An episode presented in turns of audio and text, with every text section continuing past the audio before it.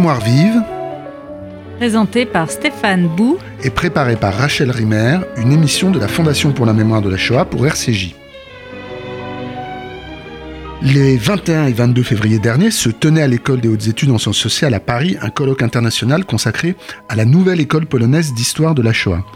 Ces deux journées ont été sérieusement perturbées par des activistes nationalistes polonais, euh, avec sans doute une, euh, un lien avec les, des instituts officiels polonais. Jean-Charles Churex nous a expliqué la semaine dernière euh, à la fois ce qui s'est passé lors de ces deux journées de perturbation du colloque et nous a remis en contexte euh, leur signification au sein de la politique mémorielle du gouvernement polonais aujourd'hui depuis 2015, euh, 2015 au pouvoir. Aujourd'hui, on va enfin parler du colloque, on va enfin parler des travaux, euh, ce qui est évidemment le plus important et on va lui demander ce qu'ont été les résultats de ce colloque. Alors, je, je voudrais partir en fait du titre de votre conférence qui ouvre ce colloque. Vous parlez des étapes d'une prise de conscience. Hein. La nouvelle école polonaise d'histoire de la Shoah, elle est rendue possible tardivement dans l'histoire de l'historiographie euh, polonaise concernant les rapports entre les juifs et les polonais pendant la Seconde Guerre mondiale, après une longue période, on pourrait dire, de refoulement, de latence, d'hésitation pour affronter directement ce qu'a été l'histoire hein, euh, des juifs et des polonais pendant la guerre. Est-ce que vous pouvez revenir sur les étapes de cette prise de conscience pour, qu'on comprenne bien à quel point, au tournant des années 2000, quand un livre comme celui de Yann Gross Les Voisins sort, c'est un événement euh, considérable, analogue à euh, la sortie de la France de Vichy de Paxton. Pour nous, quelque chose comme ça. Oui, c'est exactement ça. Il faut, il faut comprendre une chose euh, que je dis toujours parce que c'est la vérité même. La Pologne elle, a été un pays, sinon le pays le plus meurtri par la Deuxième Guerre mondiale. C'est un pays qui a été envahi par ses deux voisins. Euh, c'est une longue tradition historique, mais là, c'était tout à fait euh, flagrant, euh, si je puis dire, avec une agression allemande le 1er septembre 1939, l'invasion allemande, et une invasion soviétique le 17 septembre 1939, tout cela assorti d'un pacte germano-soviétique qui a été rendu célèbre dans l'histoire. C'est un pays qui a connu une résistance extrêmement puissante. Jusqu'à son pic, la résistance polonaise euh, euh, comptait jusqu'à 400 000 personnes. Ça a été peut-être le pays le plus résistant d'Europe. Euh, c'est un pays qui a eu sa capitale rasée. Varsovie est la seule capitale européenne dont l'architecture d'aujourd'hui n'est pas celle de 1939 pratiquement. Elle a été complètement rasée. Euh, 6 millions de citoyens sont morts du fait de la guerre, du fait de l'occupation allemande, du fait de l'occupation soviétique aussi, mais surtout de l'occupation allemande. Et euh, euh, c'est donc un pays, un pays meurtri qui sort de la guerre, qui, construit une martyrologie, qui construit une martyrologie euh, où le martyr polonais est mis en avant sans qu'on puisse évoquer le martyr juif. Dans les 6 millions, dans les 5-6 millions de citoyens polonais morts, il y a 3 millions de juifs. Pendant les 45 années de la période communiste, le destin des juifs de Pologne euh, n'était pas évoqué, euh, sauf sous deux aspects, euh, l'aide que les Polonais ont apportée aux Juifs ou les maîtres chanteurs qui venaient faire chanter les Juifs à la sortie des ghettos. Il y avait une sorte d'ancienne comme ça, de bipolarité, de binarité euh, qui existait pendant 45 ans. Euh, et donc les Juifs ont été largement oubliés. Je ne dis pas complètement, mais largement oubliés. Historiographiquement parlant, ça correspond à la même situation que dans le monde entier. Hein. La Pologne n'est pas différente. Euh, euh, en, France aussi, euh, il a fallu le livre de Paxton pour que cette mémoire juive renaisse dans les années 80. Et aux États-Unis également, voilà. Donc il y a la Pologne n'est pas distincte. Mais en Pologne, c'est là que le crime a eu lieu. Donc le, témoin polonais euh, est en quelque sorte un témoin central du génocide. Et je fais l'hypothèse que la conscience historique polonaise en est consciente quelque part, dans son subconscient.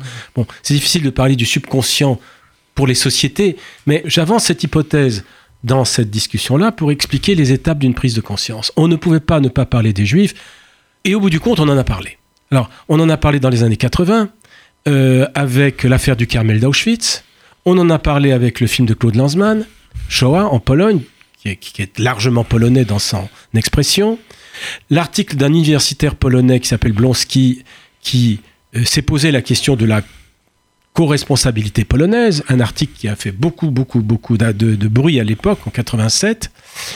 Et donc cette prise de conscience, elle était éparse, éparpillée, mais on ne peut pas dire qu'elle ait été absente. Mais ça, c'est à partir des années 80. Oui. C'est-à-dire que déjà, il a fallu attendre presque le milieu des années 80. Le Shoah, c'est 85-86. Oui, Euh, donc, ça arrive quand même tardivement. oui mais ailleurs, part- c'est c'est la même chose ailleurs. C'est vrai, vous avez raison. La Pologne n'est pas différente de ce point de vue-là. hein. Et euh, avec et Jan Gross, universitaire américain d'origine polonaise, découvre comme ça le massacre de Jedwabne et il met beaucoup de temps, il l'explique lui-même, à réaliser que ce massacre-là n'est pas le fait des Allemands, mais qu'il est le fait des paysans polonais de cette localité. C'est un massacre, je rappelle, qui a eu lieu. euh, le titre du livre de Yann Gross qui en parle, c'est Les voisins, 10 juillet 1941, un massacre de juifs en Pologne. Voilà. 10 juillet 41. Alors ce qu'il faut dire, ce qu'il faut dire, c'est que la Pologne, du fait de son, de sa construction martyrologique, du fait de son martyr effectif, cette Pologne s'est vécue jusqu'à l'arrivée du bouquin d'Ian Gross comme une victime innocente. Ils ont été victimes, les Polonais sont victimes, c'est une victime innocente. Et là, la victime innocente se découvre coupable. Et c'est un choc dans l'opinion qui est terrible. Il y a un débat très intense qui se déroule en Pologne euh, en 2000, 2001, 2002, autour de cette question de savoir, mais est-ce que c'est possible que nous, on ait fait ça? Est-ce que c'est possible? Et l'Institut de la mémoire nationale, à qui ce- cette affaire saute à la figure, dit, mais c'est pas possible. Et ils envoient, ils avaient des, ils, ils envoient ils- des historiens pour dire, trouvez-nous, est-ce que ce gros dit la vérité ou est-ce qu'il dit faux? Avec l'espoir qu'il dira faux. Les historiens sont honnêtes, il y a une très bonne école historique en Pologne, et les historiens reviennent avec des sources et ils disent, écoutez, il n'y a pas eu un Jedwabne, il y en a eu une vingtaine, il y en a eu, il y en a eu beaucoup plus. Et de là date cette interrogation et cette prise de conscience de d'historiens polonais qui ne sont pas tous des historiens. Il y a des psychologues, des littéraires, des sociologues qui euh, se disent mais, mais, mais, il faut chercher, il faut, chercher ce qui s'est passé sous l'occupation parce que finalement nous ne savons pas. Le polonais est idéalisé dans sa figure de résistant ou de témoin, mais il n'est pas bien connu. Et ils se sont plongés dans des sources qui étaient mal connues ou peu connues jusqu'à maintenant, euh, telles que les témoignages. Euh, bon, on pourrait en parler longuement des témo- témoignages, je sais pas combien de temps on a ici, mais je peux vous parler un peu des témoignages, ou bien d'autres sources telles que les témoins faits pour les procès faits pour collaboration après la guerre, qui sont des sources euh, qui étaient pratiquement pas connues jusqu'à ce que eux ils mettent leur nez dedans. Et en mettant leur nez dans toutes ces sources-là, plus euh, des sources, les, les archives allemandes, ils arrivent à la conclusion que, en particulier, pour une période qui est la période où les Juifs cherchent de l'aide, c'est-à-dire 43-44, durant cette période-là, euh, les Juifs qui cherchent de l'aide obtiennent très peu d'aide de leurs concitoyens polonais, et c'est ce qui les amène à dire, eh bien, il y a une, pour cet aspect-là des choses, une co-responsabilité polonaise. Ça ne transforme pas les Polonais en, en, ni en responsables de la Shoah en Pologne. Cela, ils le disent avec beaucoup de clarté, et ce sont les opposants d'en face qui leur disent, vous, vous imputez aux Polonais le rôle des Allemands, ce qui est d'une absurdité totale. On n'a même pas envie de discuter cet argument. Je, voudrais que vous, insistiez sur, euh, sur vraiment ce qu'il y a de révolutionnaire dans la manière avec laquelle euh, Yann Gross euh, travaille. C'est-à-dire que dans, dans votre, dans votre conférence d'ou- d'ouverture, vous parlez d'un d'un schéma binaire qui s'est longtemps installé et ensuite d'un changement total de paradigme avec ce livre. hein. et ce livre suivi par d'autres travaux. Je voudrais que vous nous expliquiez vraiment bien ce changement de paradigme-là. Vous en avez dit quelques mots à l'instant, mais, mais comment un livre, à un moment donné, comme c'est comme si le secret était levé, on pourrait dire, il y a un effet domino et ça produit ce que vous appelez une école, une nouvelle école, hein, qui, travaille encore aujourd'hui, 20 ans après. Le livre est une étincelle, une étincelle qui inspire. À partir de là, naît ce groupe euh, qui est tellement vilipendé par les médias polonais actuellement et par le pouvoir, pardon, qui se met à chercher, qui se met à chercher, euh, qui va dans les sources et qui, et qui, et qui trouve euh, le degré de participation, euh, euh, soit de, d'acteurs polonais sur le terrain, de, de- des élites locales. Beaucoup de micro-histoires, donc. Beaucoup de micro-histoires. Mais bon, beaucoup de micro-histoires, ça fait une tendance aussi. hein. Et euh, il il travaille sur la délation. Euh, il y a de- un ouvrage, brusquement aussi, la délation, qui était peu connue, euh, euh, émerge. Il travaille également sur euh, l'échelon local. Là, c'est vraiment de la micro-histoire pour montrer euh, à quel point euh, ce destin des Juifs dans les localités était quelque chose de périlleux euh, à partir de, de, de, de- de 43-44. Euh, c'est- Bon, euh, leur euh, dernière recherche, c'est une recherche dans laquelle j'ai aussi une part, c'est de faire une recherche sur neuf régions en Pologne euh, sous l'occupation allemande, qui s'adresse justement aux stratégies de survie des Juifs en quête de survie. Et là, il y a deux volumes qui font 1700 pages en polonais et qui cherchent un éditeur anglais et un éditeur français qui, je n'en doute pas, en trouveront un, euh, pour montrer en quoi consistaient les stratégies de survie euh, dans différentes régions. Et la chose qui est la plus, la plus euh, triste, c'est que avec des méthodes différentes, les neuf auteurs arrivent à la même conclusion, c'est que le nombre de juifs survivants par, par région est extrêmement faible. Il il est entre 1 et 2 par rapport à la situation d'avant-guerre. Donc ça prouve que les Allemands ont très bien fait leur boulot. Pour 95% des cas, c'est eux qui ont euh, exterminé en envoyant les Juifs en déportation dans les camps, à Treblinka, à Belzec ou à Auschwitz. Mais euh, pour une part, euh, le voisin polonais s'est arrivé, s'est avéré être un voisin euh, assez meurtrier. Je vois, je vois que le titre d'un- d'une des interventions de Yann Grabowski, dont vous avez parlé la, la semaine dernière, était Pourquoi si peu de juifs ont survécu? Ouais, c'est ça. C'est ça la réponse. C'est ça. C'est ça la réponse. Hmm. Et son, sous-titre, c'est principaux résultats d'une recherche comparative. Donc vo- voilà un peu. Après, on a, un- on on a eu des études de cas. Euh, Enfin voilà, c'est. ça les résultats de, cette nouvelle école. C'est aussi euh, la réflexion sur Yedvabne. Yedvabne a été aussi une source de réflexion pour les historiens eux-mêmes. Un historien comme Persac, Krzysztof Persac, a beaucoup travaillé sur Yedvabne et sur son contexte, notamment sur un autre village qui s'appelle Radjiouf, où il arrive aussi aux mêmes conclusions et aux mêmes constats. Donc c'est un petit peu ça aussi le, travail de cette nouvelle école. Mais pas seulement. Euh, un historien qui n'était pas présent malheureusement, qui s'appelle Dariusz Libionka, euh, a fait une recherche très intéressante que j'espère aussi un jour voir publiée sur euh, l'Union militaire juive. Dans le ghetto de Varsovie, vous savez, il y avait deux organisations. L'organisation juive de combat menée par Marek Edelman, Mordechai Enielewicz, mais il y avait aussi une organisation du Bétar qui a laissé très peu de traces, qui a laissé très peu de traces, et laissant très peu de traces, elle a laissé une grande prise aussi à des manœuvres idéologiques venant des héritiers du Bétar, notamment de- de- de- de- de- d'hommes politiques israéliens, Moshe Arens et d'autres, qui ont- sont venus en Pologne chercher des sources concernant cette euh, union militaire juive et qui ont trouvé de fausses sources. Et le livre de, de Libionka déconstruit cette euh, mauvaise fabrication de l'existence de l'union mili- l'union mili- militaire juive en racontant la véritable existence de l'union militaire, juive. C'est ça aussi l'école. hein. L'école, la nouvelle école polonaise d'histoire de la Shoah, c'est aussi chercher euh, pas seulement le- le- l'acteur polonais ou le témoin polonais, mais aussi c'est chercher qu'est-ce qui s'est passé dans le ghetto de Varsovie. Euh, Barbara Engelking et Jacek Leociak se sont fait connaître par un travail sur un guide du ghetto de Varsovie où ils ont reconstitué pratiquement chaque immeuble, immeuble du ghetto. Donc il y a une sorte de- de- d'intérêt, de, préoccupation pour l'histoire des Juifs sous l'occupation qui s'est manifesté dans le ghetto de Varsovie, dans les provinces.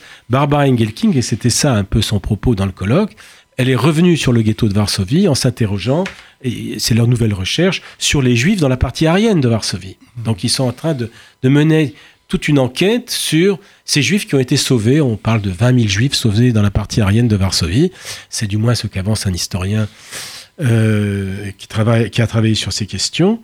Et euh, euh, eux, ils reprennent cela à partir de, nouvelles sources aussi, notamment Barbara Engelking travaille sur les communistes juifs à Varsovie entre 41 et 43. Alors. Vous, vous, parlez de Barbara Engelking, qui je ne sais plus si elle l'est encore, mais en tout cas, elle a été longtemps la directrice du Centre de recherche sur l'extermination des Juifs en Pologne. Je, elle l'est toujours. Elle l'est toujours. Ce que, ce que je veux dire, c'est que cette nouvelle école euh, polonaise, ce sont des centres, ce sont des revues, ce sont des gens dans des universités.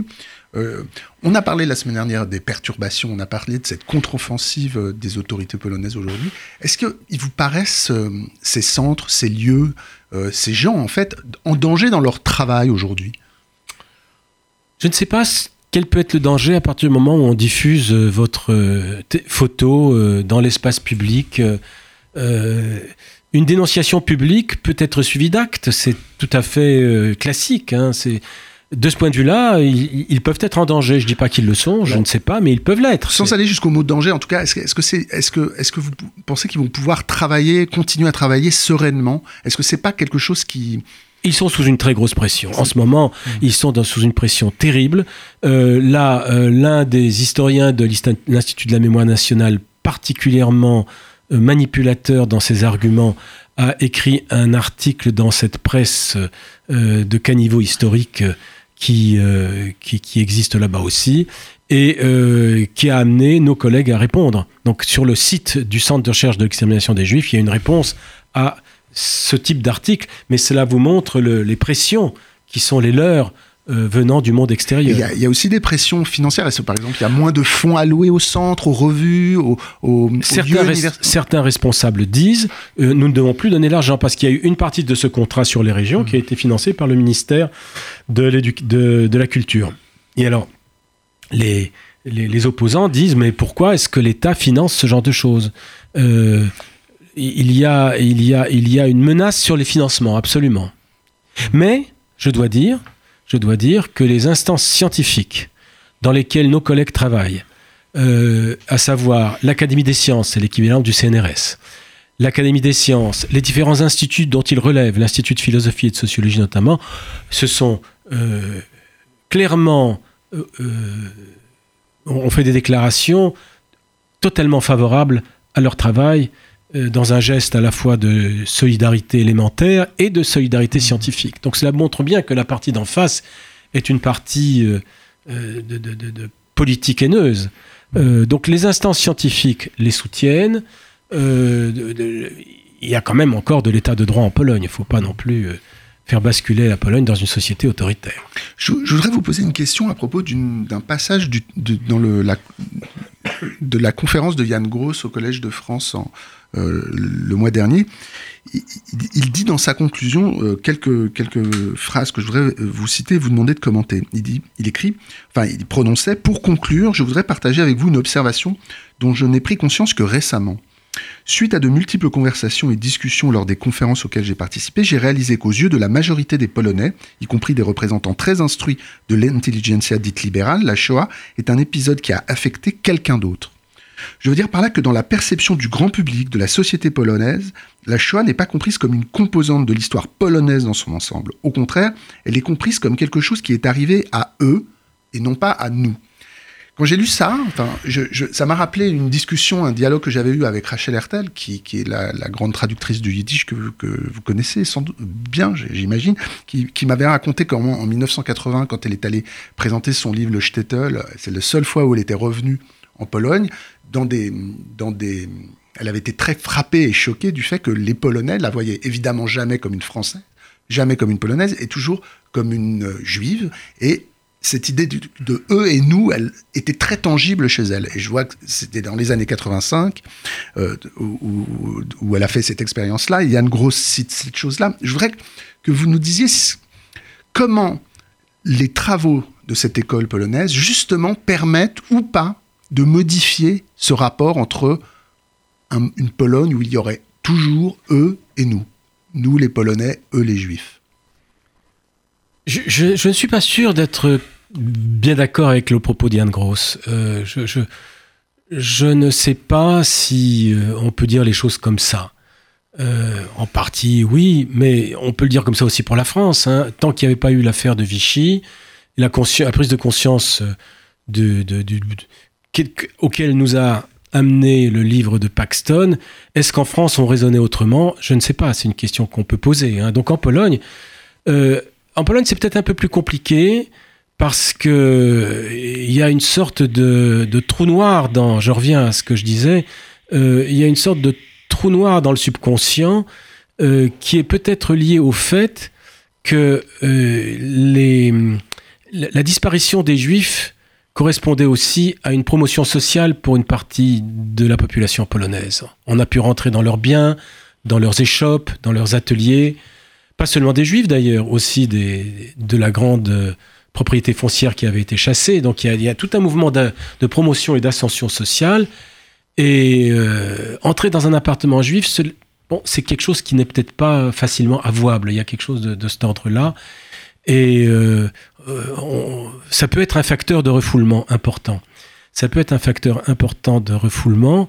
Euh, pour autant, est-ce que on peut dire comme ça nous et eux Pour partie oui, pour partie non? Pour partie oui, l'un des responsables du dialogue judéo-chrétien, quelqu'un de très honnête dans ce dialogue judéo-chrétien, qui avait entamé une réflexion sur le musée d'Auschwitz en 1970. Pour la première fois, de manière, patente, une conscience catholique chrétienne s'adressait à la signification d'Auschwitz, mais elle s'y intéressait pour les Polonais. Parce que Auschwitz est aussi le plus grand cimetière polonais, pas seulement le plus grand cimetière juif. Et à ce moment-là, ce Stefan Wilkanowicz de l'Église de Pologne euh, s'est interrogé, a, a, entamé un dialogue avec des théologiens allemands est-allemand à l'époque, parce qu'on ne pouvait pas dialoguer avec l'Ouest, l'Allemagne de l'Ouest, donc avec l'Allemagne de l'Est. Il entame un dialogue. Et c'est autour de la signification d'Auschwitz, de qu'est-ce que ça a été, ce, ce, lieu de mort, cet instrument de mort qui a été Auschwitz, dans ce dialogue-là. Et il dit très simplement, les Juifs ont été oubliés. Les Juifs, ils étaient peut-être là, ils étaient plus là, on les a oubliés. Il le dit de manière très, très simple. Euh, voilà, donc ça c'est pour un des aspects de la chose. Nous et eux pas de manière malhonnête, de manière assez honnête, c'est dit.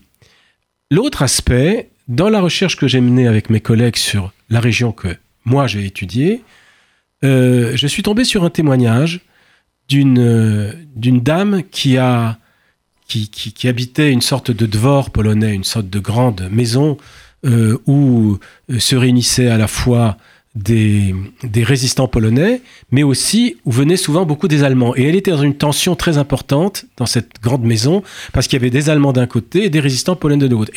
Et, en plus, elle, euh, avait dans son, dans son grenier un jeune juif de 16 ans qu'elle protégeait également. Et ce jeune juif est resté un certain temps dans cette maison, et au bout d'un certain temps, il n'a plus tenu le coup. Il s'est rendu aux Allemands. Il, n'était plus en mesure, psychologiquement, il a craqué. Et cette dame écrit, mais des années après, euh, je, j'ignorais à quel point ce jeune juif était mal, et je te demande pardon. Et euh, ce texte est poignant. Je, pense bientôt le sortir en français. Ce texte est poignant, mais il montre à quel point euh, cette conscience est quand même présente. Hmm dans certaines couches de la société polonaise. C'est jamais manichéen ce nous et ce eux. Le, souvenir que vous avez, que vous donnez de cette femme, donc de cette juste, hein, euh, me... Elle n'a pas été juste, mais c'est une femme qui a, qui a beaucoup de remords de ce qui s'est passé, oui, et qui écrit un texte poignant. Ce, que, ce qui est intéressant, ce que je voulais dire en, en employant nos juste, c'est que ce que j'ai découvert, moi, en lisant euh, vos, vos, travaux, enfin, c'est la, la, la, figure du juste comment elle a évolué en, Pologne et comment effectivement cette nouvelle école dont vous parlez l'a profondément euh, revalorisée, parce que le juste était accusé dans une certaine mesure avant les travaux euh, euh, de cette nouvelle école. oui, enfin, les justes, il y a deux aspects quand on parle des justes. Le premier aspect, c'est que les justes étaient dénoncés par leurs voisins polonais parce qu'ils étaient ils étaient source de revenus. Donc si, si toi, tu, tu montres que tu as pu réparer ton toit, c'est que tu as un, quelqu'un qui, hmm. qui, tu, as, tu, tu, as un juif chez toi. On disait que le juste profitait, quoi. Et que le juste profitait, et donc les justes, les justes se cachaient. Les justes se cachaient et ils ne voulaient surtout pas montrer qu'ils étaient des justes. Donc, euh, ça, c'est un aspect concernant les justes. Maintenant, à Yad Vashem, les justes polonais sont le groupe le plus nombreux, parce que c'est des justes plus justes que les autres, incontestablement. Et euh, Bon, les justes, c'est aussi une population compliquée. C'est pas, euh, on, parfois on prenait de l'argent, parfois on, avait du mal à, être juste n'est pas n'est pas quelque chose d'évident. Et les actuellement le euh, les, les, alors nos collègues polonais ont démontré ce que ce, ce qu'était la complexité du juste. En même temps, aujourd'hui, les autorités actuelles mènent une propagande inouïe sur la question des justes en disant mais il y avait beaucoup plus de justes que ce que vous en pensez, que ce que vous pensez. Ils ont même créé un musée des justes mmh. qui, euh, qui existe dans le sud de la Pologne, euh, qui, euh, qui montre cette volonté du gouvernement polonais de, valoriser la figure du juste. Bon, je, vous, remercie beaucoup, euh, Jean-Charles Chourec. Je rappelle que euh, à nos auditeurs que vous étiez euh, l'un des coordinateurs de ce colloque sur la nouvelle école polonaise d'histoire de la Shoah qui s'est tenue aux études en février dernier. Il y a, nous avons fait la semaine dernière une première émission. J'invite les, auditeurs à, y revenir pour comprendre le, contexte dans lequel ces deux jours se sont se sont passés. Aujourd'hui, nous avons plus, nous sommes rentrés plus dans le dans le fond du, du, du, du débat historiographique. Je vous remercie encore beaucoup. C'était Mémoire vive, deux adresses pour nous réécouter radio-rcj.info et mémoire vive au pluriel.net, ainsi que sur l'application RCJ.